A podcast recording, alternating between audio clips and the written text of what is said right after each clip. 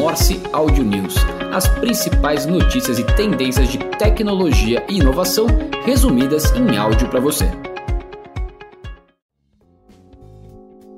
Olá, esse é o Audio News do dia 10 de agosto de 2023.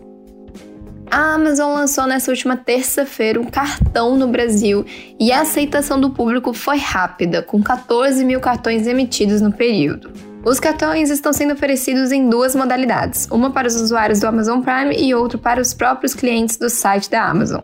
O produto chamou atenção pelo nível agressivo dos benefícios. Para consumidores do Amazon Prime, o cashback será de 5% para compras na loja. Para os clientes do site, o cashback é de 3%. Ainda, os dois cartões têm retorno de 2% em compras internacionais, restaurantes, drogarias, viagens e entretenimento, e 1% em compras fora da loja.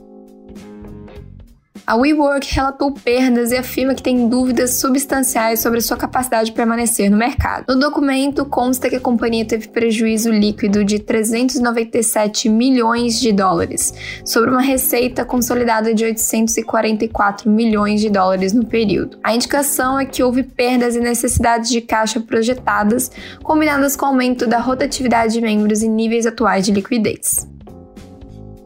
O Spotify começou nesta terça-feira a liberar o beta do DJX, uma ferramenta feita com inteligência artificial que cria playlists para mais de 46 países, totalizando 50 nações com recurso, mas ainda não no Brasil. A ferramenta parece uma proposta moderna, sugerindo músicas e falando o motivo das escolhas, mas a propaganda da ferramenta mostra basicamente o flow do Deezer com uma inteligência artificial falante. Falando em redes sociais, o Threads anunciou grandes novidades para acirrar disputa com o Twitter. O CEO da Meta usou a rede social para anunciar que agora você pode compartilhar posts com mensagem direta no Instagram e mencionar pessoas em publicações com mais facilidade. Além disso, a plataforma anunciou oficialmente a seção Suas Curtidas, em que são reunidas todas as publicações curtidas por você na última semana. O YouTube vai deixar de sugerir vídeos da página inicial.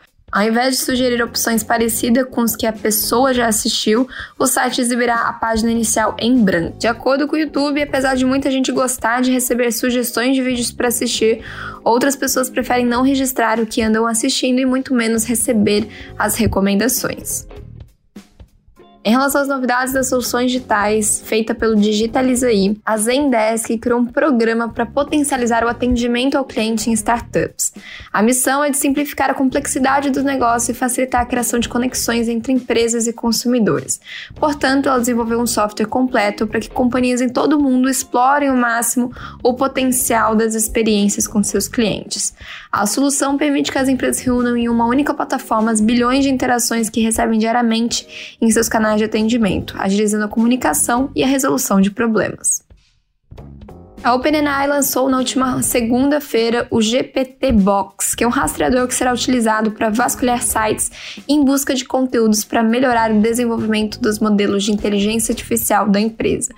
O recurso pode ajudar a otimizar as inteligências artificiais generativas existentes em questões como precisão e segurança.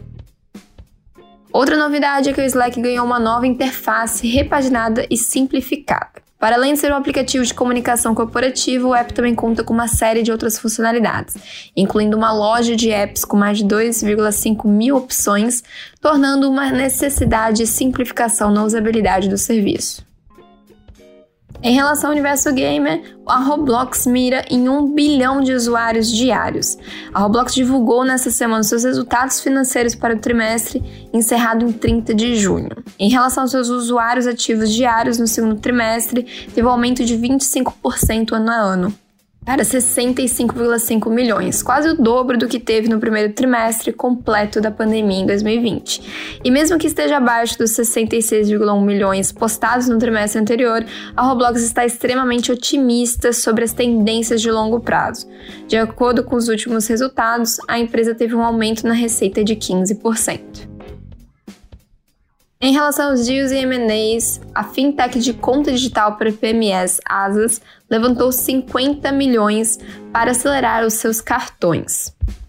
A nova captação tem como foco acelerar a operação de antecipação de recebíveis de cartão de crédito, melhorando o fluxo de caixa para seus clientes. Para a estruturação do fundo e coordenação da distribuição das cotas, a Asas contou com o Itaú BBA.